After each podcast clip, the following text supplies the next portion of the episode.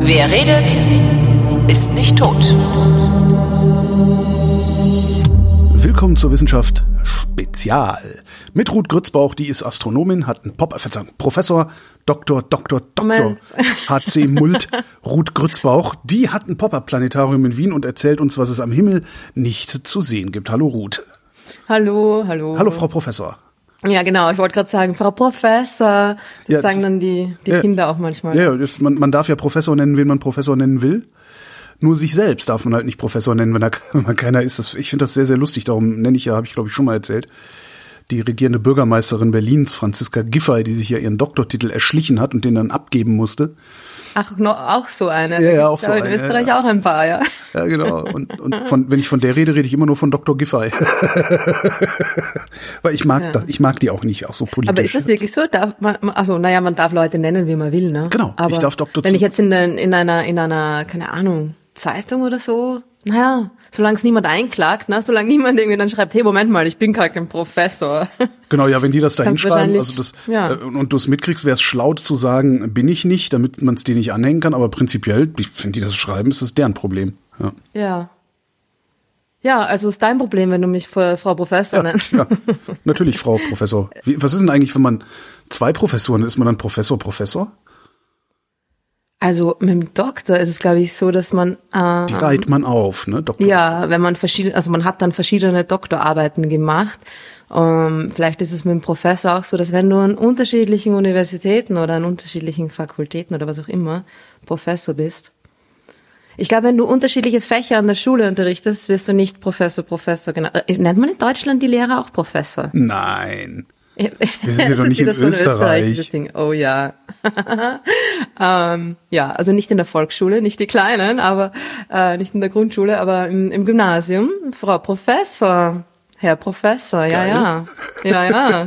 Und das fällt einem irgendwie gar nicht auf. Ja, man ist da irgendwie so drin, das ist ganz normal. Und dann irgendwann, wenn man dann äh, schon langsam erwachsen wird, so mit 35, denkt man sich dann, Moment mal, wie war das damals? Hm. Das ist äh, eine der österreichischen Spezialitäten, ja, das, das Titel, ein, ein Geheimse. Österreich als Titelmühle, genau. Ja. Mhm. ja. Naja. Hier, bevor Aber du wir wollen erzählst, ja über was den es nicht Weltraum reden, ne? Zu, bevor ja. du erzählst, was es nicht zu sehen gibt. Ich habe leuchtende Nachtwolken gesehen und Cool. fotografiert. Von meinem Balkon aus. Voll cool. Voll cool, Ja, das ne? ist bei 20. euch, die, 20. bei euch da Juni. oben sieht man die noch besser als bei uns da unten im Süden. Je weiter man im Norden ist, desto besser sieht man die natürlich, ne? Mhm. Ja, Ja. war noch relativ dünn, aber war tatsächlich am 20.06. um 23.51 Uhr und ich dachte so, hui, die Stadt, Stadt strahlt aber hell an die Wolken. Nee, Moment mal. Das kann ja gar nicht sein. Sehr Und hübsch. hast du auch Farben gesehen? Hast du so ein bisschen so Also, so- Regenbogen? Nee, also es, Ränder? es ist dann so ein bisschen rötlich am Ende. Ich kann dir mal einen Link zu einem Okay. Foto schicken. Ja, schick mal. Ich. Ich finde ja sehr schön. Ich glaube, ich habe das auch erst irgendwie, äh, keine Ahnung, ein paar Mal in meinem Leben gesehen. Kann ich, in einer Hand abzählen. Ja. Ich weiß gar nicht, wie oft ich das gesehen habe. Mir war gar nicht klar, was das ist. Also Ja. ich habe ich hab echt nur gedacht, ach, sieht hübsch aus. Mhm. Fotografierst du mal. Und hab's dann irgendwo für Social Media und jemand meinte, hey, leuchtende Nachtwolken. Ja. Ja, ich finde das auch ein cooler Name. Irgendwie. Sie haben sowas. Leuchtende Nachtwolken. Ja. Ja. Nein, die sind sehr hübsch, ja. Was auch gerade sehr hübsch zu sehen ist, wenn du. Mhm. Zu sehen. Oh je, falsches Thema. Na, nur ganz kurz. Mhm. Was gerade sehr schön zu sehen ist, sind die Planeten. äh, Leider am Morgenhimmel. Also Mhm. man muss lang wach bleiben, beziehungsweise früh aufstehen. Wenn das euer Ding ist, dann steht um aus dem 4 Bett Uhr auf. Ich werde sie vermutlich nicht sehen, weil ich äh, nicht so früh wach sein werde. Vielleicht bleibe ich mal länger wach. Aber sie sind gerade alle da, ja, also fast. Merkur macht nicht mit, der ist zu nah an der Sonne dran. Aber ähm, die großen, Saturn, Jupiter, Uranus, kann man sogar sehen, also, also grad, grad, naja, grad nicht eigentlich. Hm. Aber wenn man vielleicht dann man mit sich einem Fernglas so. draufschaut. Wenn man sich ganz, ganz, ganz viel Mühe gibt. Also Uranus ist so gerade so theoretisch bei super dunklen Himmel, idealen Bedingungen und wenn man äh, Adleraugen hat, dann ist Uranus gerade noch zu sehen. Ja. Aber super dunkel äh, zur Sommersonnenwende ist schwierig, ne? Sowieso, ja. vor allem um vier in der Früh. Ja. ja du hast recht. ähm, gut, also nein, man, man sieht sie nicht. Uranus wird man nicht sehen, aber die anderen ähm, ja, sind, sind da und sind sehr schön so aufgereiht, ne? so nebeneinander. Man kann dann irgendwie so gut das Sonnensystem sich vorstellen. Hm. Und das hat sogar mit dem unsichtbaren Ding oder den unsichtbaren Dingen, zwei nämlich, zu tun, über die ich mhm. heute dir erzählen möchte. Die haben was mit dem Planeten zu tun. Also. Muss ich jetzt raten? Ja, schon. Na, musst du nicht, du kannst mich einfach nur meine Clues rauswerfen lassen. es hat mit dem Planeten zu tun, so man kann es nicht sehen. Hm, Monde. Hm, Nein, hm. es ist viel, viel, viel kleiner als ein Mond, die kann man sehen. Also es, es, es geht um zwei Dinge, die äh, eigentlich schon sichtbar wären, aber mittlerweile viel zu weit weg sind und viel zu klein sind. Die Voyager-Sonden. Ja, du bist gut. Ne? Ne? du bist ja so schnell draufgekommen. Ich hätte noch ein paar andere Hints für dich gehabt, aber hey, nicht schlecht. Naja, die Voyager-Missionen waren Planetenmissionen. Ja. Und sind sehr klein, gemessen an Monden und sind weit mhm. weg. Ja, das hast, das hast du gut gemacht. Das erste menschengemachte Ding oder die ersten mittlerweile beiden menschengemachten Dinge, die sich im interstellaren Raum befinden.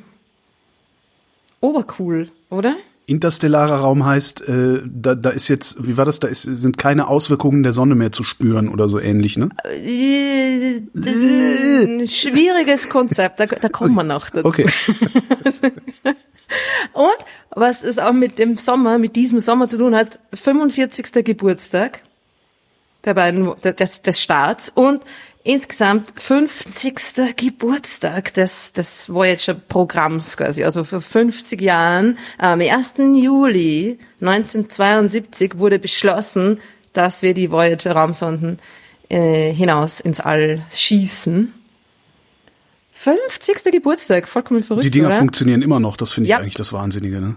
Genau, ja. die Dinger funktionieren immer noch. Das war ja ursprünglich nur als äh, Jupiter-Saturn-Mission geplant. Ja, sie haben, das hieß äh, anfangs Mariner Jupiter Saturn 77. Okay. Das hört sich ein bisschen wie ein, wie ein schlechter Instagram-Name an, oder? ja, wieso einer von diesen, einer von diesen Pöbel-Accounts mit den acht Buchstaben, mit den acht Zahlen hinterm, hinterm Nickname, so. Genau, MJS77 sent you a message. Oh no, delete. Ja, genau. Äh, so, das war kein besonders toller Name und darum wurde es dann kurz vom Start ja auch in, in Voyager umbenannt. Und vor allem ist es dann halt zu einer längeren Mission geworden. Ne? Und hat sich, hat sich ein bisschen an diesem Mariner-Programm an, angelehnt. Das war ja das, quasi das erste Planetenprogramm, das mhm. erste Planetenerforschungsprogramm. Das war schon in den, in den 60er Jahren. Dann haben sie aber die inneren Planeten erforscht. Mariner ist, waren glaube ich auch zehn Sonden und die sind ja zu den, zu den inneren Planeten, zu den erdähnlichen Planeten geflogen. Ist es eigentlich einfacher dahin zu fliegen, weil es näher dran ist? Äh, naja, da, es kann wahrscheinlich weniger schiefgehen, weil es weniger lang dauert. Mhm. Also einfacher ist es nicht unbedingt. Also vor allem auch ähm, Merkur. Merkur war der, der letzte. Zuerst waren die Sonden bei Venus und Mars. Merkur war der letzte. Merkur ist schwieriger, weil der ist sehr schnell unterwegs. Und also du musst da irgendwie, also du musst zuerst mal, ja, also du musst sowieso von der Erde weg beschleunigen hm. und du musst ähm, quasi um da ranzukommen, äh, es ist irgendwie ein bisschen eine, eine komplexere Flugbahn, aber es dauert nicht so lange. Also es ist näher an uns dran und drum wahrscheinlich leichter. Mhm. Je länger eine Mission dauert, desto mehr kann da natürlich schiefgehen und desto mehr mh, mm, können sich dann auch kleine, kleine Fehler da irgendwie potenzieren. Ne? Ja. War auf der, der Voyager-Sonde war doch diese Schallplatte dabei, oder? Wo, wo ja, dieser alte Nazi, genau. da, da, wie hieß er, Kurt Waldheim, damals äh, UN-Generalsekretär, äh, eine Botschaft an die Außerirdischen hinterlassen hat und dann hinterher hat sich rausgestellt, der Typ ist ein Nazi gewesen und ist irgendwie mit Schimpf und Schande vom Hof gejagt worden. Ja, ja. Ah, wie, wie, wie manche andere auch, ja. Das ist, äh, da war, äh, da waren jede Menge interessante Dinge auf, drauf auf dieser Schallplatte. Irgendwie Bilder von Babys und Delfinen und so, ne? Hm. Man wollte irgendwie die Erde äh, so darstellen, wie sie wirklich ist. Babys, Delfine, ja. Ponys. Genau, so in die Richtung. Und klassische Musik. Na, aber es war sogar ein bisschen Popmusik auch drauf, ja. Ja, sie haben da eine Schallplatte draufgepackt, damit irgendwie ähm, bei, bei zukünftigen Kontakten mhm. die Leute gleich wissen, dort nicht. Genau. Was haben wir denn hier? Bach, Johann Sebastian Bach, Beethoven, Mozart, genau. Chuck Berry, Louis Armstrong. Ja, naja. Geht so. Geht so. Na, es ist eh ganz okay, ist eh ganz okay. Aber na, sie haben jede Menge Informationen da auch draufgepackt natürlich, mhm. ja. Also Daten und so weiter. Sie irgendwie die, die viele Bilder, also Bilder von der menschlichen Anatomie und ähm, Bilder von der DNA und so weiter und so fort. Also so. Und, und eine Anleitung, wie man uns finden kann, ne? Genau, ja. Also wenn man nicht vielleicht gar nicht so eine gute Idee war. Also wer weiß. Aber das Lustige ist auch, wie die Mission überhaupt zustande gekommen ist, dass sie, es war ja quasi nur Jupiter und Saturn geplant, aber sie wussten damals schon, dass sie eigentlich alle vier großen Planeten ganz leicht besuchen könnten. Weil ein cleverer PhD-Student so damals schon in den 60er Jahren mit so richtig der, der guten alten Methode mit Bleistift und Papier quasi, mhm. oder vielleicht hat er einen Kugelschreiber verwendet, aber ohne Computer, ausgerechnet hat, dass ähm, eine ganz seltene Anordnung der vier großen Planeten in den 70er Jahren, in den späten 70er Jahren ähm, stattfinden wird und dass es da super praktisch wäre, eine Sonde rauszuschicken, die an allen vier großen Planeten vorbeifliegen kann. Wie oft passiert denn so eine Konstellation? Die ist es selten. Das ist alle, ich habe sogar nachgeschaut, alle 176 Jahre mhm. passiert das. Ja. Und das war eben in den späten 70ern bis in die frühen 80er hinein. Und zwar waren die Planeten in seinem Bogen, quasi so spiralförmig von der ja. Erde aus gesehen eingeordnet, ja. Und das heißt, das ist eigentlich die perfekte Flugbahn. Vor allem. Ach so, weil du die Sonde einmal abfeuerst, äh, den ja. richtigen Drall mitgibst und danach nur noch wenig korrigieren musst. Und vor allem kannst du die Gravitation der anderen Planeten nutzen hm. mit dem Gravity Assist. Also du kannst die, die, die, die Sonde perfekt von den anderen Planeten, von, von Jupiter mal in erster Linie, beschleunigen lassen. Aha. Und dann ist sie wesentlich schneller dort. Ja? Also es ist ja so, dass, wenn man sich vorstellt, dass Dinge in den, in den Weltraum rausfliegen, hat man oft ein bisschen eine falsche Vorstellung, so als würden die da irgendwie einfach geradlinig rausfliegen. Das kann man natürlich auch machen, hm. aber ist irgendwie nicht so günstig. Also Dinge werden ja eigentlich ähm, durch den Weltraum geschleudert, ja. quasi, ja, und fliegen halt, äh, oder das ist die günstigste, die energetisch günstigste Art und Weise, wie man Dinge da weit nach, nach draußen befördern kann. Und mit dieser Anordnung der vier Planeten in diesem, in diesem Bogen konnte man die Sonden quasi an den Planeten jeweils vorbeischleudern lassen, mhm. sie beschleunigen lassen und so die Flugzeit extrem verkürzen. Ja? Und das war bis zum Neptun, wo sie dann im Endeffekt auch hingeflogen sind, waren es zwölf Jahre. Das heißt, die Dinger sind seit fast 30 Jahren unnütz unterwegs, aber nützen trotzdem noch. Also unnütz, naja. Das ist, hm, das ist das, was man, was ähm, oft fragen Leute, ah, und wo sind die Bilder? Ne? Was, was nutzen das ohne die Bilder? Die Sonden machen keine Bilder mehr. Die Kameras sind abgeschaltet, weil sich Bilder machen nicht mehr lohnt, weil da nichts mehr ist, wovon man ein ah, okay, sinnvolles okay. Bild machen könnte. Aber das heißt ja nicht, dass es nicht mehr äh, keine, keine, keine Erkenntnisse und keine Daten mehr liefert. Mhm. Weil das Bildermachen, das ist etwas, was uns als sehr visuelle Wesen ähm, viel bedeutet. Das ist für die Menschen natürlich ganz wichtig, dass man da Bilder hat von diesen Dingen. Aber im Endeffekt ist es oft so, dass die Bilder gar nicht so die meiste Information liefern, ja. Aber es hat, Voyager hat großartige Bilder gemacht, also ja. beide. Ne? Also sind, das sind ja auch identische Sonden, das ist ja auch lustig. Ach, okay. Ja, genau, die sind beide genau gleich. Es steht auf, beiden die Schallplatte drauf. Warum, warum hat man das gemacht? Ist das eine, eine einfach redundante Auslegung de, Ja. de, des Experiments? Oder? Man hat früher, man hat einfach in den 60er, 70er Jahren einfach eigentlich fast immer zwei Sonden mehr oder weniger gleichzeitig raufgeschickt. Die Voyager-Sonden sind innerhalb von zwei Wochen gestartet. Ja. Ich glaube, äh, 15 Tage ist äh, die eine nach der anderen. Voyager 2 zuerst, Voyager 1 danach. Voyager 1 aber schneller losgeflogen. Das heißt, darum hat Voyager 1 Voyager 2 dann überholt. Aber die sind knapp nacheinander gestartet. Man hat früher, beim, beim Mariner-Programm waren es auch immer zwei. Um, bei Pioneer, Pioneer 10 und 11, das sind ja, waren ja quasi die, die Vorläufer von, von Voyager, die Testsonden, die auch quasi Richtung äh, äußeres Sonnensystem losgeflogen sind. Ja. Waren auch zwei. Also man hat einfach, es ist so viel schief gegangen damals. Man wollte das irgendwie nicht äh, riskieren, dass man da ein Ding hochschickt und dann, keine Ahnung, explodiert's oder, Schlägt oder Instrumente Planeten wären ein. kaputt. Ja, genau, das schlägt irgendwo ein. Total, ja. Und auch diese, diese, diese Flugbahn mit dem Gravity Assist, ich meine, das hat man ja vorher nicht wirklich ausprobiert gehabt. Man hat das glaub, doch die einmal bei der Venus haben, hat man gab es schon einen Vorbeiflug ähm, mit mit mit mit Schwerkraft an, angeschubst werden, aber im äußeren Sonnensystem und vor allem nämlich hintereinander, ja, dass man vom, vom Jupiter so beschleunigt wird, dass man dann zum Saturn kommt, weiter vom Saturn so beschleunigt, dass man zum Uranus fliegt und dann zum Neptun. Ich meine, das muss quasi dreimal hintereinander gut gehen, ja, damit das irgendwie hinhaut. Und das ist, das war schon, also besser zwei, ne? Besser, besser, besser mit zwei probieren als nur mit einer.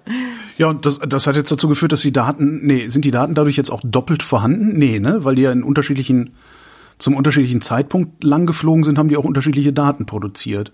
Absolut. Und Das das, heißt- ist natürlich auch noch ein Vorteil von Eben, zwei Raumsonden, weil die waren ja nicht quasi gleichzeitig dort, sondern weil Voyager 1 ein bisschen schneller unterwegs war als Voyager 2, ist das im Laufe der Zeit, ähm, sind die quasi auseinander äh, gedriftet, fliegen jetzt sowieso in unterschiedliche Richtungen mittlerweile, aber die, bei den Planeten waren sie auch in, naja, schon, also ein paar Monate Abstand voneinander, ja.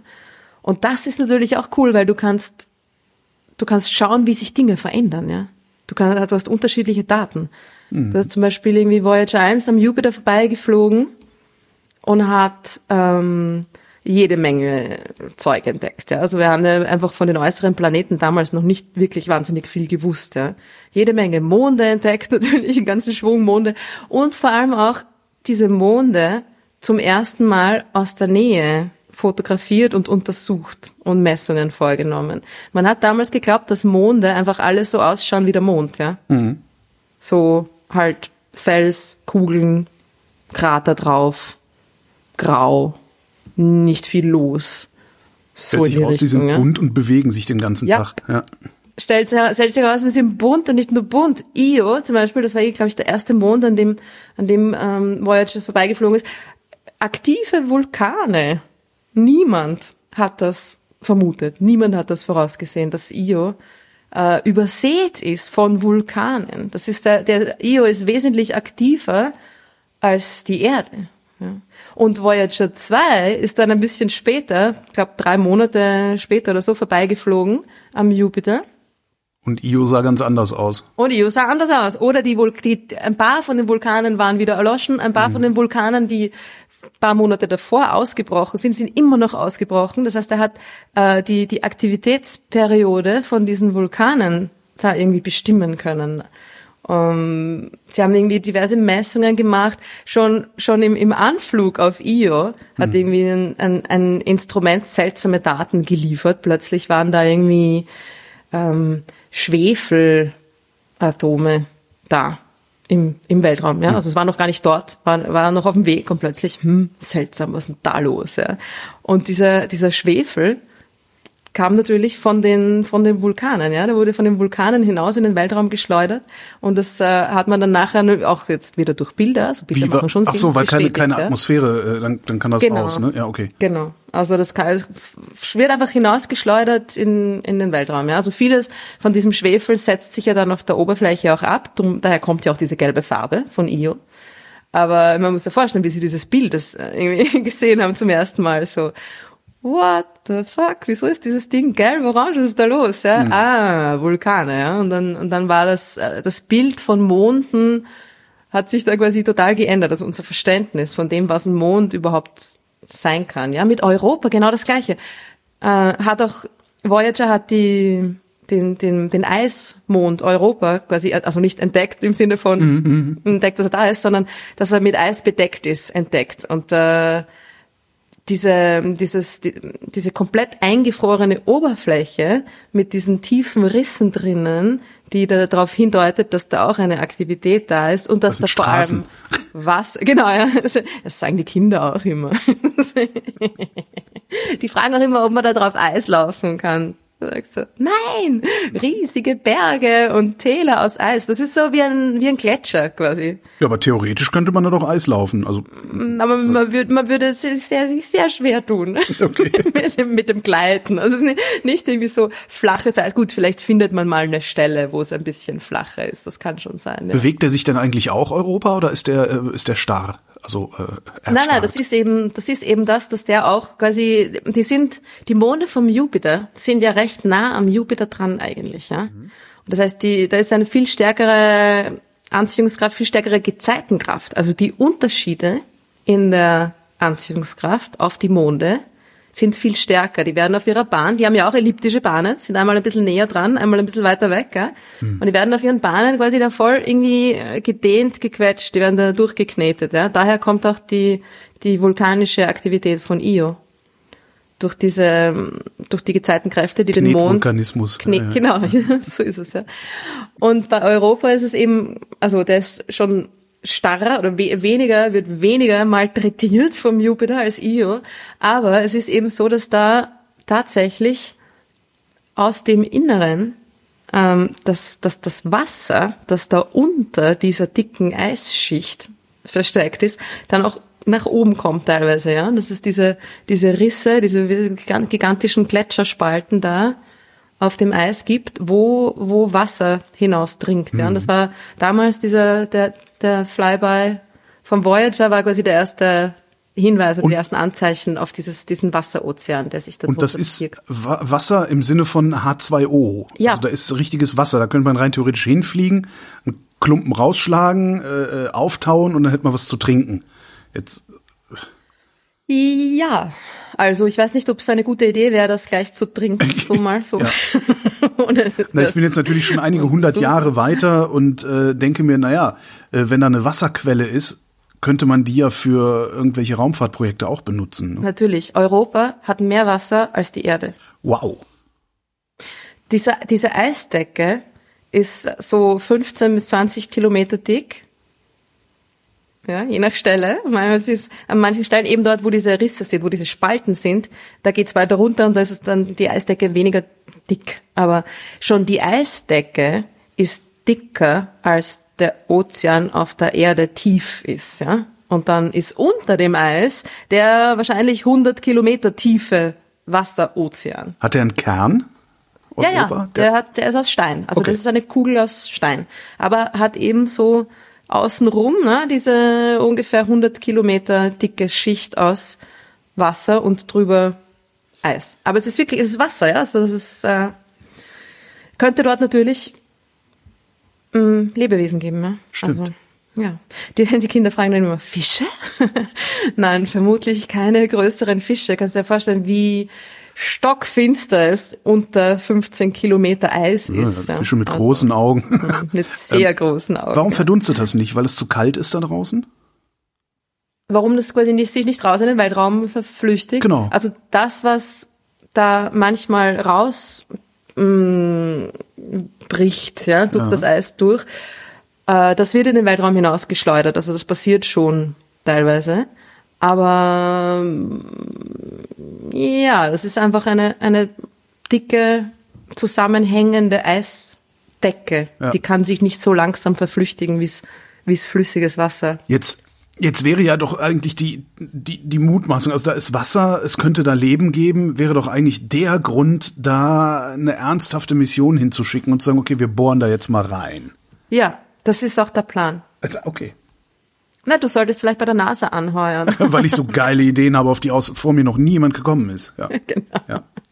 Ja, also mhm. es wird jetzt zuerst mal noch eine Raumsonde zu Europa fliegen und nochmal genauere Untersuchungen und so weiter machen. Wahrscheinlich noch nicht landen. Ist gar nicht so leicht, dort zu landen, nämlich. Also einfach auch wieder ne, mit der Vorstellung, dass man Dinge von der Erde wegschleudert und die dort ankommen müssen, wo man, wo man sie haben will. Mhm. Und dass das Steuern von Raumfahrzeugen ähm, nicht so einfach ist, weil du natürlich nicht besonders viel Treibstoff mit hast da draußen und dann auf Europa zu landen, ist echt äh, keine einfache Geschichte. Aber äh, die Idee ist schon da, irgendwann in den 20, 30er Jahren eine Mission hinzuschicken. Ich glaube, es ist jetzt noch nicht so in dem Stadium, wo es ähm, wo es einen Namen hätte. bewilligt ist oder wo es wirklich genau ein Projekt ist, wo man sagt, ja, das, das ist es. Aber es ist auf jeden Fall eins von den geplanten Projekten, da durchzubohren durch die Eisdecke, ja, oder dort, wo, die, wo das Eis ein bisschen dünner ist, zumindest hineinzubohren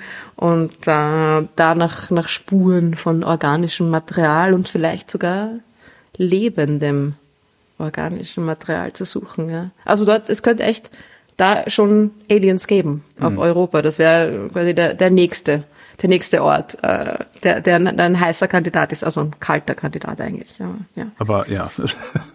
genau. ja, die, also die Voyager-Sonden haben da total viel quasi zum ersten Mal aufgebracht, ja, und einfach vieles, was auch überhaupt nicht erwartet wurde, ja. Und das ist schon auch immer wieder spannend, wo man sich denkt, ja, Sonnensystem, ne? Kennen, kennen wir, ja schon, haben wir gesehen. Kennen genau. wir schon lang, kennen wir überhaupt noch nicht lang, ja. Was machen die denn jetzt eigentlich, die Sonden? Also die haben dann jetzt die Planeten abfotografiert und, und ein bisschen gemessen und getan und gammeln jetzt vor sich hin und fliegen einfach immer weiter raus und sagen ab und zu mal Piep und wir freuen uns, dass wir irgendwas da draußen haben, was ab und zu mal Piep sagt.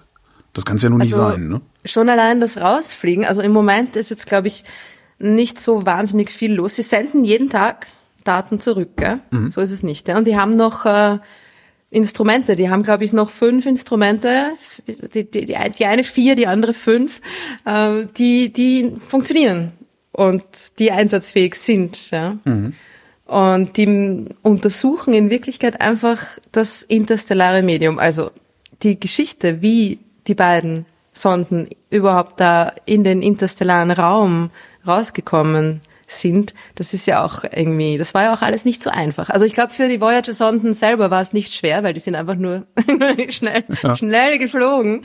Aber es war lange Zeit nicht klar, was da überhaupt vor sich geht. Es war ja irgendwie so, ähm, wir, wir fliegen zu den äußeren Planeten, wir untersuchen die. Zuerst war nur Jupiter und äh, Saturn geplant. Dann haben die Ingenieure da schon irgendwie die Sonden so ausgerüstet, dass man quasi im Zweifelsfall auch weiterfliegen kann. Mhm. Und das haben sie dann auch gemacht. Einfach ein bisschen mehr Sprit reingepackt oder wie? So in die, naja, oder ein bisschen einfach die, die, so, so richtig Sprit. Ja, also das hat ja, hat, ist ja immer mehr drinnen, als, als man braucht. Und es okay. ist auch so, dass die, dass die eigentlich nur für Korrekturen verwendet werden. Mhm. Der, der Antrieb wird nur für, für Kurskorrekturen verwendet, nicht für den, für den Haupt, für die Hauptbeschleunigung, sagen wir jetzt mal so, ja.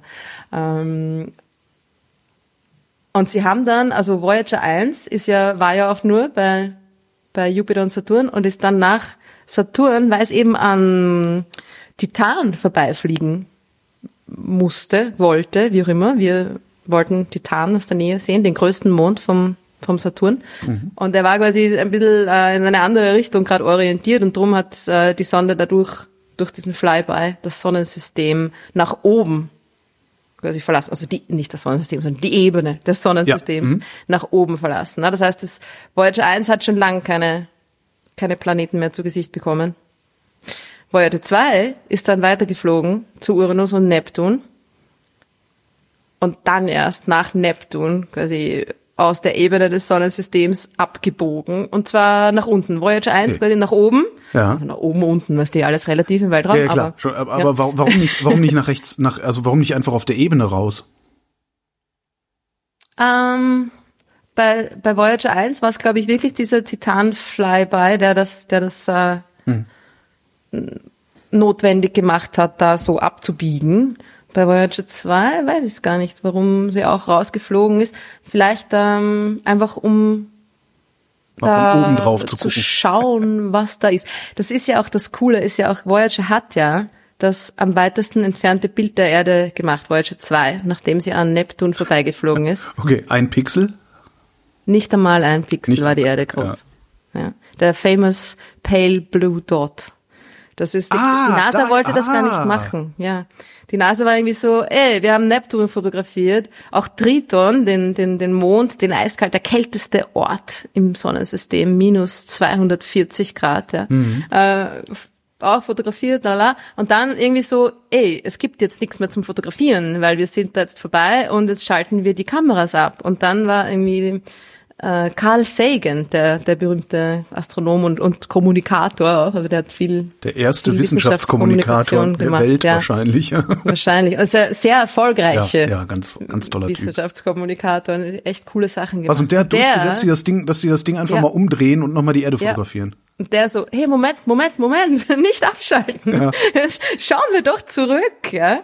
Und irgendwie die Leute so, hä? Und er hat da wirklich Überzeugungsarbeit leisten müssen, damit das passiert. Und dann hat äh, man die Kamera quasi einmal ähm, rundherum gedreht und ein Bild vom Sonnensystem quasi gemacht, also dass sehr vielen einzelnen Bildern zusammengesetzt ist, dieser Pale Blue Dot, wo, wo man, man sieht da diese, diese, diese Streifen, ja, diese Sonnenstrahlen. Ja. Und die Erde ist genau in einem drinnen, zufällig. Das, also das hat eigentlich keine, das, das ist nicht, dass das jetzt irgendwie die Bahn der Erde ist oder so, die man da sieht. Nein, das sind wirklich nur, das sind quasi Sonnenstrahlen, die auf, auf dem Bild zu sehen sind, die, die einfach, ähm, weil die Erde von, von, vom, vom Neptun aus so nah an der Sonne schon dran ist, ja, dass da im Bild, wo natürlich dann auch die Sonne da drin war oder nah dran war, dass da irgendwie Reflexionen vom Sonnenlicht zustande gekommen sind, ja.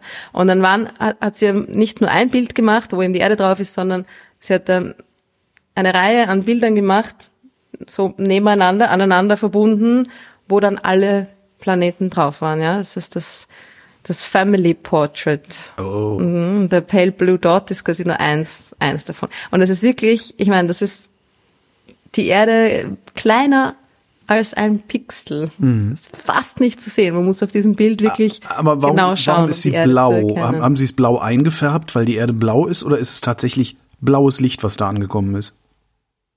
Ich weiß gar nicht, ob sie auf diesem Bild überhaupt blau wirklich ist. Erscheint sie dir blau, wenn du das Bild anschaust? Das ist jetzt auch die Frage, ne? Was haben wir denn hier? Pale Ja. Blue Dot Revisited? Ich meine, Blue ja, Dot, schon. ja. Ist schon ein bisschen blau. ist schon ein bisschen bläulich. Mhm. Die Erde wirkt halt äh, blau aus dem Weltraum, also von näher dran auf jeden Fall, ja, wegen dem ganzen Wasser. Ne? Ja, ja, klar.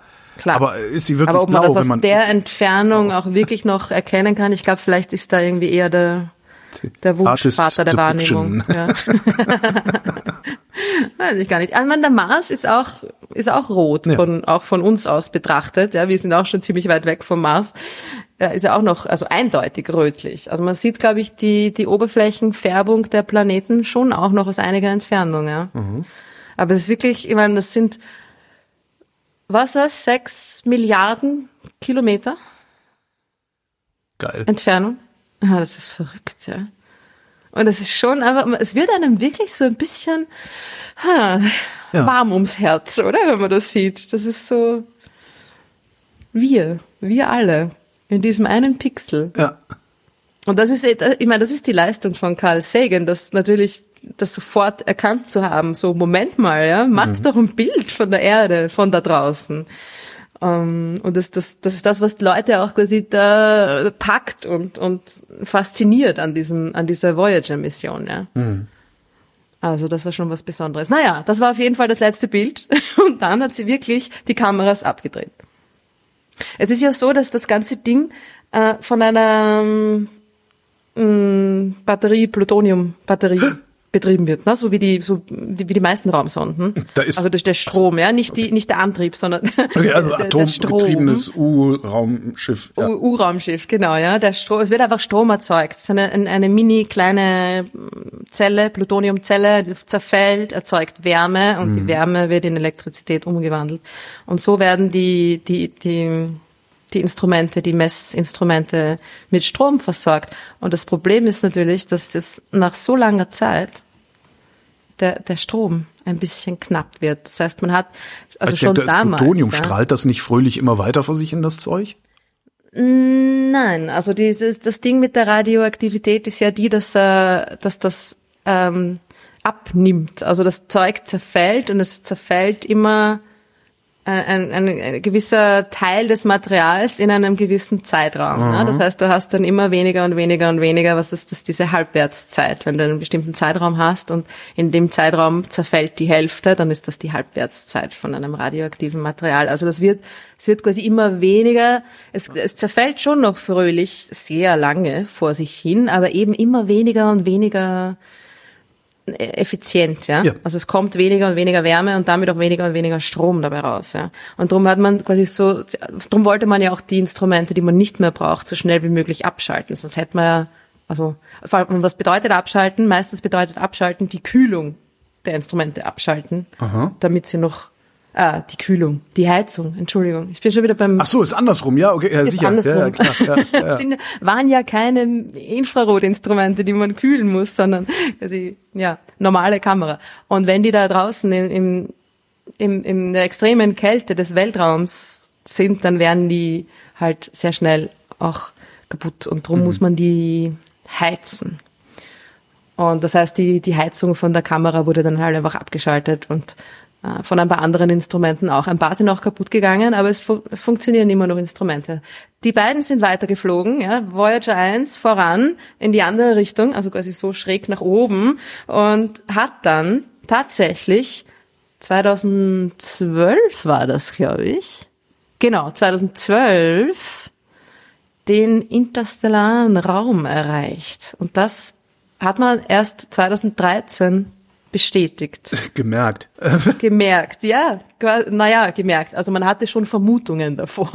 Das Ding ist ja, also das war ja alles irgendwie nicht so geplant, ne? Das war alles, alles so bisschen, eigentlich hat die NASA mit Voyager extrem auch äh, Glück gehabt. Also sie haben natürlich sehr, sehr, sehr, sehr gute Arbeit geleistet, ja. Ja, klar. Don't get me wrong.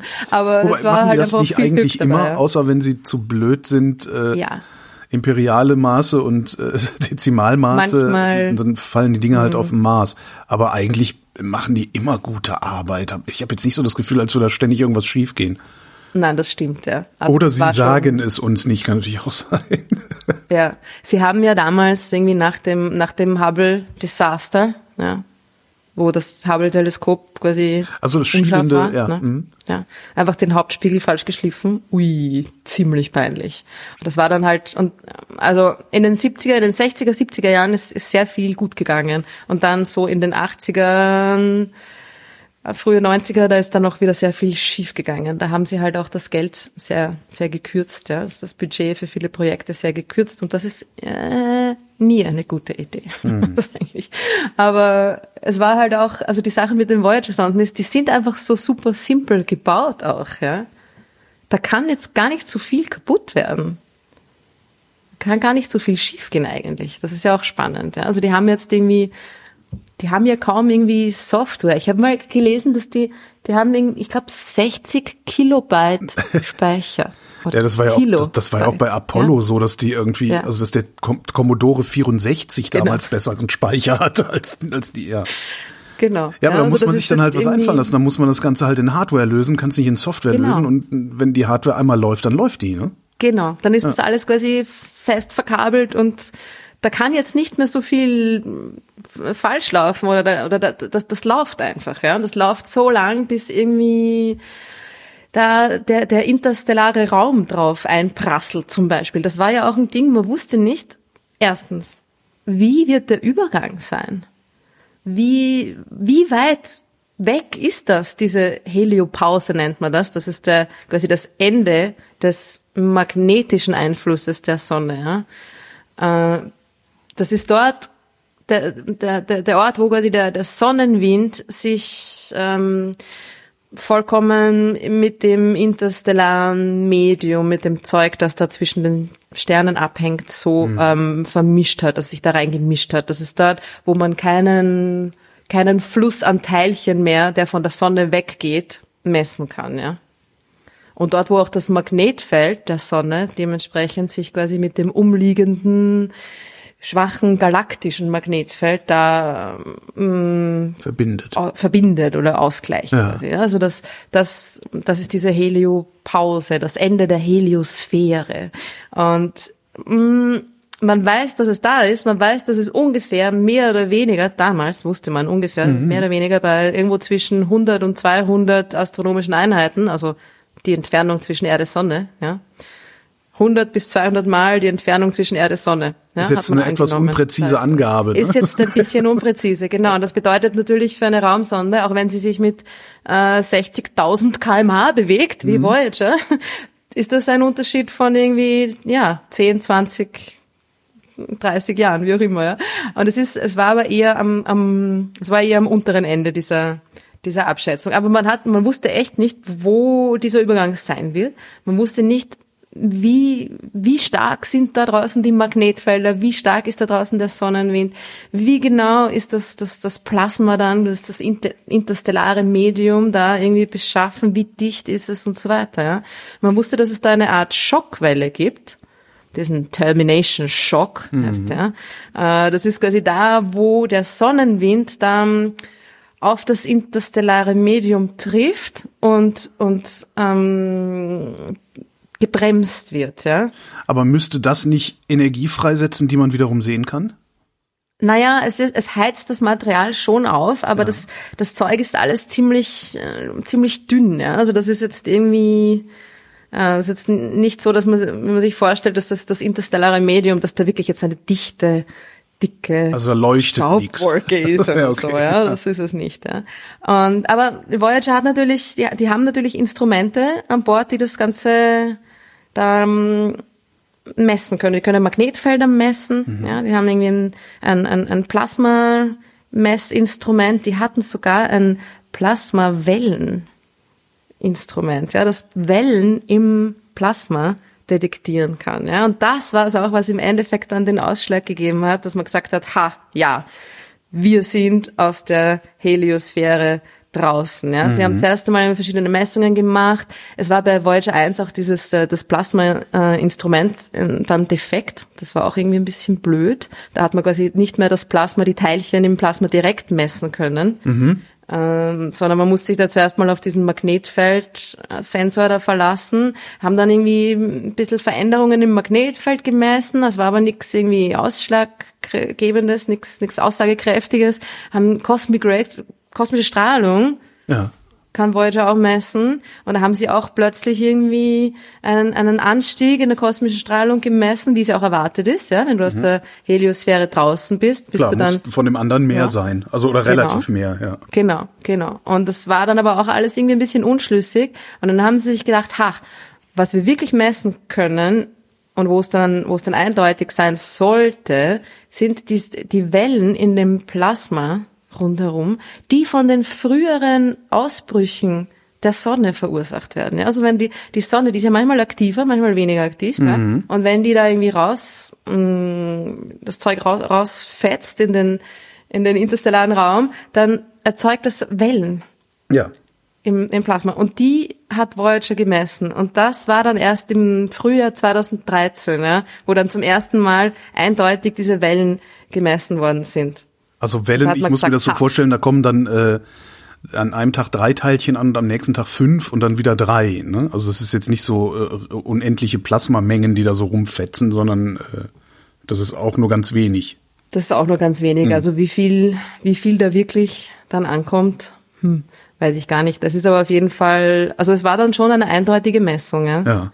Diese Wellen. Also es ist, äh, man hat auch irgendwie die, die, die Dichte des, des interstellaren Mediums, dieses Plasmas dann nicht wirklich gekannt vorher. Also man wusste nicht so recht, was man da erwarten soll, ja. Aber es sind wirklich, also es sind eigentlich es ist fast eine Art Schallwellen, die da verursacht werden. Also es sind Dichtewellen, Änderungen in der Dichte, die da quasi so durch, durchrauschen und die dann an, an Voyager quasi vorbeirauschen. Und es hat so eine, so eine Antenne, ja, Ja. in die in zwei verschiedene Richtungen ausgerichtet ist. Und mit der kann es diese, diese Wellen in dem Plasma messen. Ne?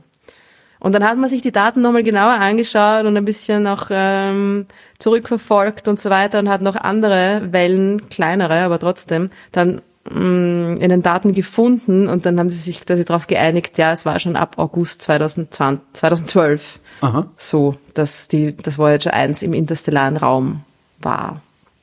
Das war aber irgendwie, manche Leute glauben es immer noch nicht. aber, aber wa- warum? Also wie begründet? Naja, das ist, also, das ist eine, das ist alles irgendwie sehr komplex. Es ist ja irgendwie nicht so, dass jetzt die Sonne ist, der Sonnenwind nach draußen und das Ganze ist irgendwie, ähm, kugelförmig, Ja. sphärisch und dann, da ist irgendwo, sind irgendwo die anderen Sterne, sondern die Sonne bewegt sich ja. Ja, ziemlich schnell Ja. durch dieses interstellare Medium, ja. Und da gibt's ja vorne eben diesen, diesen Schock, ja. Ja. So wie ein, wie ein Boot, das, das, das durch ein, das über einen See Klar, ja, ja fährt. klar. Woher weißt Wellen du, woher ja. weißt du, dass die, dass die Welle, die das Boot macht, jetzt gerade zu Ende ist und das einfach nur die, die, das normale Spiel des Wassers ist, was du gerade siehst. Genau. Ne? Ja, stimmt. So ist es. Und es ist auch so, dass es quasi, es könnte sein, dass es noch nicht der, der, der, der richtige interstellare Raum ist. Ist ja auch die Frage, wo genau setzt man diese Grenze an, ja? Das ist, könnte sein, es ist auf jeden Fall schon eine Zone, in der, in der es anders zugeht, als im Sonnensystem, das weiter drinnen liegt, ja? Äh, gibt- Also ist auf denn- jeden also, Fall schon, Wenn du sagst, wo setzt man diese Grenze an? Ja, ich meine, wir, wir, wir haben es uns ja ausgedacht, dann können wir diese Grenze doch im Grunde auch willkürlich festsetzen, oder nicht?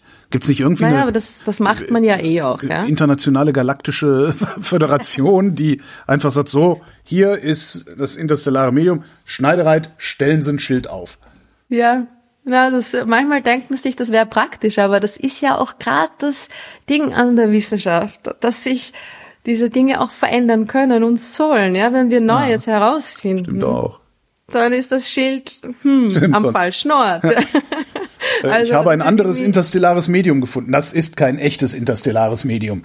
Ja, so. Und es ist auf jeden Fall, es ist eine Zone, die sehr turbulent ist, also wo es wirklich, wo es viele kleine Wellen auch gibt und wo irgendwie äh, dann doch vielleicht noch, da das interstellare Medium eben von der Sonne äh, vor sich her getrieben wird und ein bisschen beeinflusst wird, aber eben nicht mehr so wie wie es davor der Fall war. Also müssen wir weiter Ja, rausfliegen also, und immer weiter messen. Und es ist genau, das macht, das ist Und, genau und das, immer weiter messen und zwar macht, so ja. lange, bis so eine durchschnittliche Ruhe eingekehrt ist, so dass man sagen kann, so hier ist es jetzt seit, weiß ich nicht, seit einem äh, seit einem Lichtjahr ist es jetzt hier äh, gleich. Das Jetzt heißt, still. ja.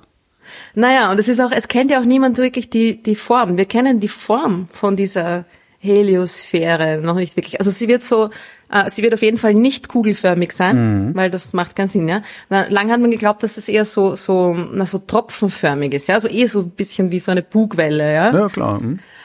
Vermutlich ist es aber eher so, dass es äh, fast so ein bisschen ähm, croissantförmig ist, ja. Also dass es sich an an beiden Seiten so eine Art Zipfel, so ein Schwanz bildet, wo es dann so ineinander gezwirbelt, durcheinander gezwirbelt wird. Ja, weil die Sonne gelegentlich durch ihr eigenes Plasma durchrauscht wahrscheinlich. Und, und weil die Sonne ja auch unterschiedliche Aktivitätszyklen hat, also unterschiedliche Aktivität. Manchmal ist sie aktiver, manchmal weniger und so weiter. Und das ist alles nicht immer, ähm, das, das Material wird manchmal ein bisschen mehr in die eine Richtung vielleicht, ein bisschen mehr in die andere Richtung geschleudert und so weiter. Ja. Also es gibt unterschiedliche Dichten, unterschiedliche, unterschiedliche Zonen im interstellaren Medium selber.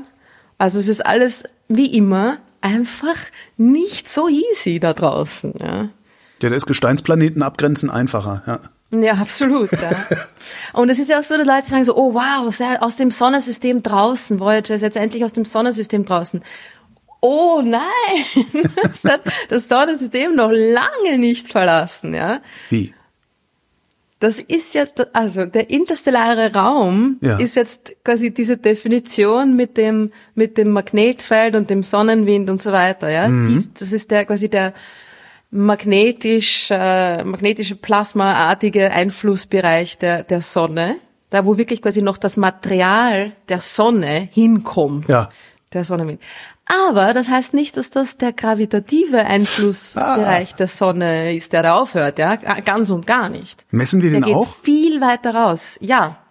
Auch Der, Voyager? der, der Also- reicht wahrscheinlich, also Voyager kann jetzt nicht tatsächlich da ähm, genaue Messungen machen. Der, der, der, wir wissen natürlich mehr oder weniger, wie weit die Gravitation der Sonne da hinaus reicht. Oder ich meine, rein theoretisch reicht sie ja unendlich. Aber bis sie so, so weit äh, sich Ja. abgeschwächt hat, dass man jetzt, dass man da auch irgendeine Art von Gleichgewicht erreicht. Und das geht vermutlich noch in ein paar Lichtjahre Oh, weit. okay. Ja? Also, das gibt ja um das Sonnensystem herum, extrem weit draußen, noch diese Ortsche Wolke. Mythos Ortsche Wolke, ja. genau. Riesige, gigantische, ich sag das nicht dem Florian. ja, die ist, und wir haben, also Voyager hat noch nicht mal den Anfang dieser Ortschen Wolke erreicht. Und die Ortsche Wolke ist sozusagen der Beleg dafür, dass da noch Sonnengravitation sein muss, weil sonst Genau, würde weil der Krempel da Zeug, nicht hängen. ja, der, der Krempel hängt da noch quasi mit der Sonne im, a- ab, ja. Und da kommen auch viele Kometen natürlich her, die dann äh, auch ins innere Sonnensystem ähm, hineinfliegen, wenn da irgendeine Störung ist oder so, ja. Und da ist die Abschätzung ist, dass Voyager noch ein paar hundert Jahre brauchen wird, bis es den inneren Rand der Ortschen Wolke erreicht hat. Und ungefähr 30.000 Jahre bis Oh. ans Ende der Ortschen Wolke, obwohl niemand genau weiß, wo die aufhört. Ja, Ja, ja. Wenn ich das richtig verstanden habe, also ich, irgendwann habe ich mal gelesen, dass auch niemand genau weiß, ob es das Ding wirklich gibt. Die Ortsche Wolke? Ja. Also ist halt auch nur eine Theorie. Ist nur eine Theorie. Naja, aber wo sollen dann diese ganzen Kometen und Dings und Sachen herkommen? Tja, die hat der Herr gesandt. Die hat der Herrgott für uns gesandt, um uns zu prüfen. Dann doch Ja, lieber schon, irgend, irgendwas muss da draußen sein, aber es wäre ja, wäre es nicht auch plausibel, dass äh, da draußen halt überall irgendwelche Kometen rumfliegen und gelegentlich kommt mal einer äh, der Sonnengravitation zu nah? Also es gar keine, gar keine, gar keine Wolke ist, also gar keine Kometen oder Astero, wie heißt's denn? Äh, also Gesteinsbrocken, die einfach irgendwo mehr oder minder konzentriert um das Sonnensystem herum sich aufhalten, sondern dass es einzelne Dinger sind, die einfach irgendwie vorbeikommen. Die dann, also ich weiß nicht, ob sich das von den, von den Zahlen her dann ausgeht, also ob das dann Ah, zusammenpasst. Das, äh, da müsste man jetzt vielleicht doch wieder einen Himmelsmechaniker fragen. Die sind ja doch ab und zu nützlich. Aber ich glaube nicht, dass das irgendwie, dass das, dass das hinkommt mit dem, was, was wir dann beobachten, was da im, im inneren Sonnensystem ankommt. Hm. Naja, also ob sie da ist oder nicht, auf jeden Fall ist der gravitative Einflussbereich der Sonne wesentlich, wesentlich weiter ausgedehnt. Und die Sonne könnte da natürlich jede Menge Materialien an sich binden. Warum sollte das Material quasi nicht da sein? Ne? Ja. Also, hm. ja. Wenn Voyager 100 Jahre bräuchte, um dahin zu kommen, ähm, das kriegen wir nicht mehr mit, ne? Also so viel Energie hat, hat, hat die Sonde nicht Nein. mehr. Leider. Ja. also sie hatten jetzt noch, ähm, sie hatten noch ein bisschen äh, Strom übrig, also sie hatten ein bisschen Energie übrig. Sie wird ziemlich sicher, wenn nichts Gröberes passiert, noch bis Mitte der 2020er Jahre Daten senden. Das ist jetzt? Vermutlich. Also das ist ja jetzt demnächst. Naja, halt in, also wenn man ein bisschen ältere Artikel irgendwie liest, dann heißt es, oh, vielleicht bis 2020. Und jetzt ist auch schon ne, drüber hinaus. Und mittlerweile sagen sie, es ist ja immer, die NASA ist ja vorsichtig geworden. Geringere Zahlen. Äh, wenn wir Glück haben, vielleicht sogar bis 2030. Und um die Funktionsdauer der wichtigsten oder zumindest ein paar der Instrumente so lang bis 2030 zu, zu garantieren, fängt man jetzt an, ein paar der Instrumente abzuschalten. Also sie wird langsam ein bisschen eingeschläfert. Das klingt jetzt irgendwie ein bisschen böse, aber Früher oder später kommt sie dann ja sowieso zurück, wie wir seit spätestens seit Star Trek 1 wissen. genau richtig. Irgendwann werden wir sie dann finden oder. Ja. die Aliens werden sie finden und sich über die wundersamen Bilder auf der Schallplatte wundern. Ich weiß es nicht, ja. Es wird auf jeden Fall noch sehr lang dauern, bis die irgendwo in die Nähe von irgendeinem Stern oder so kommt. Sie wird ja in, weil das ist auch lustig, sie wird in ähm, 40.000 Jahren wird sie einem anderen Stern näher sein als der Sonne. 40.000 Jahre. Ja. Und auch nicht einmal nah, also da ist ja auch noch irgendwie eineinhalb Lichtjahre Äh, von ja, diesem anderen Stern dann entfernt, ja. Aber also wenn, ich meine, dass irgendjemand dieses Ding da zufällig findet, es ist ja nicht so, dass man da jetzt durch den Weltraum fliegt, wenn man das kann, interstellar Ja, reisen, ja, ja. dass man da einfach rumfliegt und dann einfach da das, das Zeug, was da ist, einfach sieht, sondern das ist sehr klein. Der Weltraum ist sehr groß. Ja, und man, selbst wenn man es, also es müsste ja auch irgendein ein Signal abgeben. Also wenn da einfach ein Stück Blech rumfliegt, das, das nimmst du ja nicht wahr. Und das Blech müsste dann schon irgendwie regelmäßig Piep machen, damit du es mal siehst. Und das wäre dann natürlich wieder ganz Ja, praktisch, na, wenn da wenn noch du so eine Batterie drin wäre, dass das Ding noch 10.000 Jahre lang äh, einmal in der Minute Piep machen kann. Ne? Ah, das wäre praktisch, ja. Aber ich meine, du kannst es schon, wenn du, wenn du äh, mehr oder weniger nah dran bist, kannst du es natürlich schon auch so finden, ohne dass es, ähm, dass es Signale aussendet.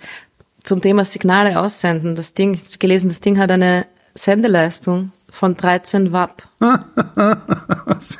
Glühbirne.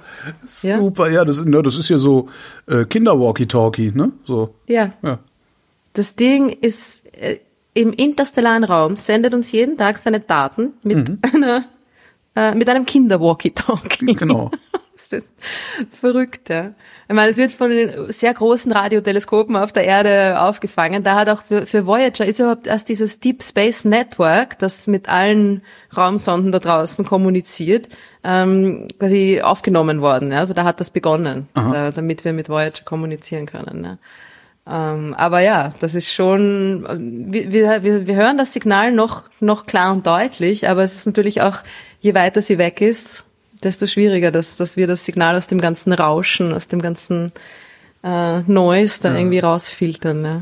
Ob es noch so richtig viele Wissenschaftler und Wissenschaftlerinnen gibt, die sich damit beschäftigen, oder sitzt da irgendwie so ein, so ein äh, kurz vor der Rente sich befindender NASA-Ingenieur in irgendeinem Keller und guckt ab und zu mal auf den Bildschirm und denkt sich, boah, das- ich glaube, das sind schon noch ziemlich viele Leute dran beteiligt. Es gibt sicher auch die, die im Keller rumsitzen. Und, also es gibt sicher auch ein paar Leute, die, die sich dann noch damit beschäftigen, obwohl sie schon pensioniert sind. Also die dann vielleicht immer wieder mal zurückkommen und noch, noch irgendwo mitarbeiten oder so, ja. Ähm, aber das ist ja noch, also es wird da noch jede Menge Wissenschaft wirklich damit gemacht, ja, diese ganze, ganze ähm, Plasma-Geschichte, interstellares Medium und so weiter, Form der, Form der Heliosphäre und so weiter. Das ist ja, das ist ja ongoing science, ja. Es ist nicht so, dass da nur, dass da einmal am Tag irgendwie ein Beep kommt, sondern da werden ja wirklich irgendwie Daten zurückgeschickt von den Messgeräten, die noch einwandfrei funktionieren, ja. Nach 45 Jahren. Musst du mal vorstellen. Das, das haben sie gut gemacht. Das haben sie tatsächlich gut gemacht, ja. Schauen wir mal, ne? Vielleicht kriegen wir ja dann doch irgendwann ähm, eine Nachricht zurück von, von jemandem, der den Golden Record gefunden hat. So mit, mit einem erstaunten Gesicht. So, wie, was soll ich damit tun? Naja, ist da nicht eine Anleitung drauf, wie man das Ja. abspielt irgendwie? Aber, Ja, aber gut, auch die eine musste erstmal verstehen. Aber, aber ja, Ja, klar. Okay, das ist, haben sich schlaue Leute Gedanken drüber gemacht. Gibt es eigentlich noch, noch andere Sonden? Also die anderen fliegen doch auch irgendwann raus. Ähm, haben Ja. die ha- haben, haben die Forscherinnen und Forscher an Voyager gedacht beim Bau der anderen Sonden und da vielleicht wirklich noch eine dickere Batterie reingemacht, äh, um ja, um dann, dann um nicht in äh, 30 Jahren wieder da zu sitzen und zu denken, so Scheiße, jetzt hätten wir mal gerne doch noch 10 Jahre Strom oder so. Ja, es ist ja eher so, dass es sich mittlerweile mm, eher lohnt, da eine neue Sonde rauszuschicken, die noch schneller unterwegs sein kann. Es ist, glaube ich, auch in, in, in Planung, eine, eine Sonde in den interstellaren Raum zu schicken, Ach so, die da aber schon in, Okay, verstehe. genau, Ja, gezielt, ja, also die gar nicht da jetzt irgendwie noch zuerst die, die Planeten untersucht. Äh, und die soll, ich glaube, also auch irgendwie so Mitte der 2030er Jahre. Es Mhm. gibt im Moment sehr viele Missionen, die so Mitte der 2030er Jahre geplant sind. Das ist, wer weiß, wann die da Mein tatsächlich ey, irgendwie Gott, stattfinden. Ah. Das, das nervt mich so, dass das so immer so lange dauert, ey. Ja. Für jeden Scheiß haben wir Geld, weißt du? Mhm. Naja.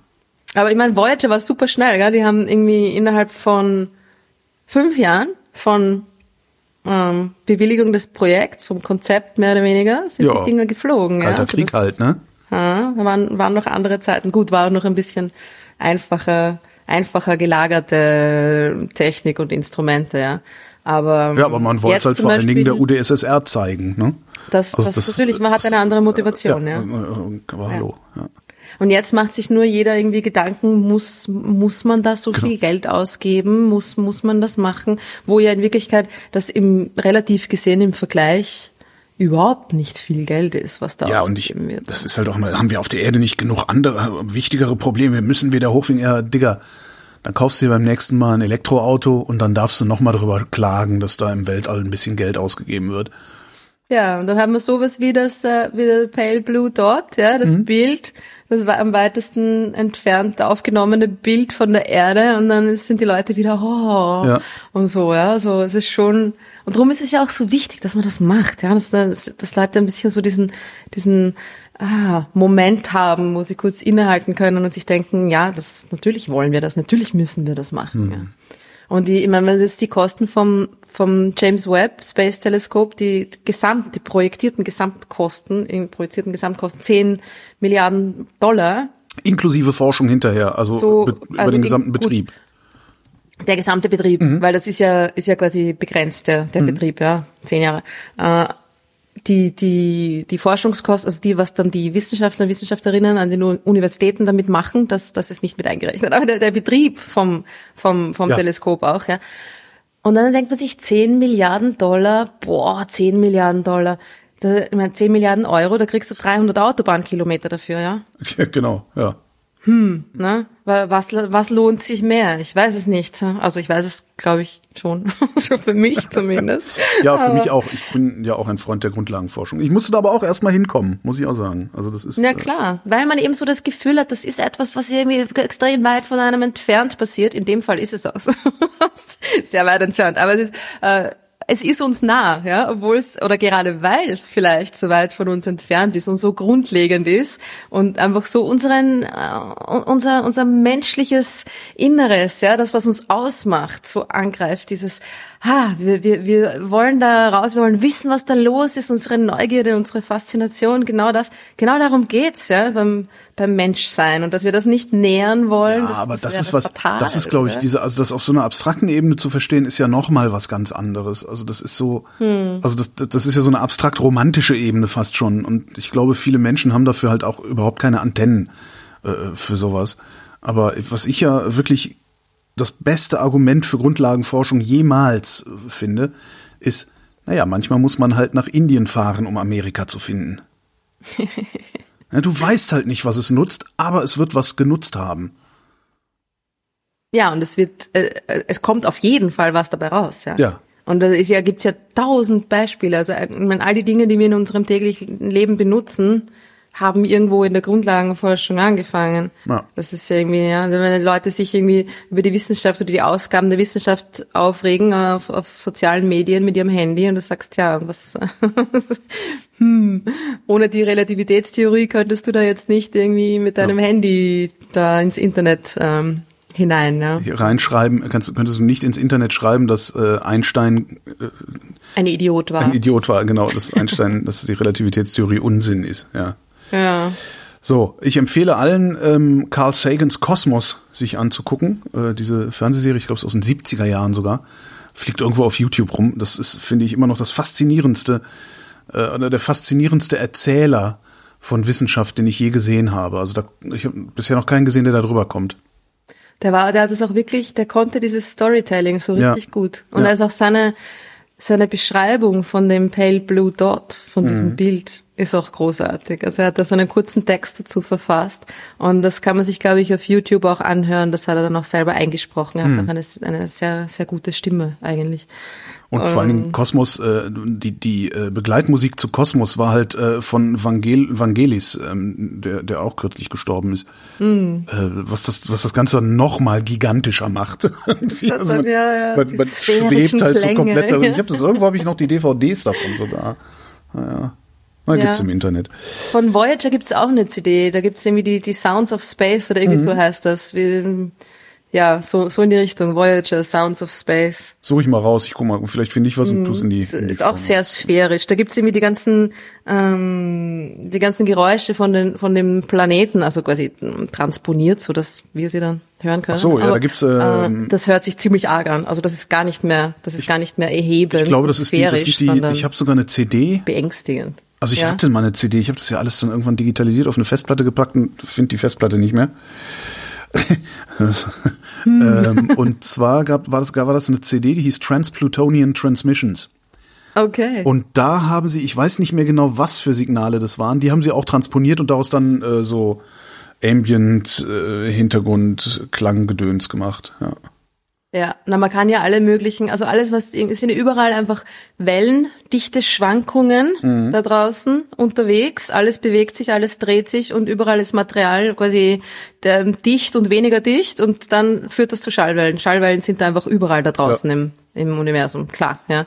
Und wenn also die haben halt dann ähm, oft Frequenzen, die wir nicht hören können, aber wenn man sie einfach äh, in einen andere, anderen Wellenlängenbereich äh, übersetzt, dann ja, kann, kann man sich da die die Sounds anhören. Sounds of the Cosmos heißt das übrigens. Sounds of the Cosmos. Okay, ich habe auch noch Sounds of, Sounds of Earth gefunden. Das sind dann tatsächlich die Geräusche, die auf der ähm, Voyager-Schallplatte drauf sind. Genau, das, äh, genau. Ja, Das Kinderlachen genau.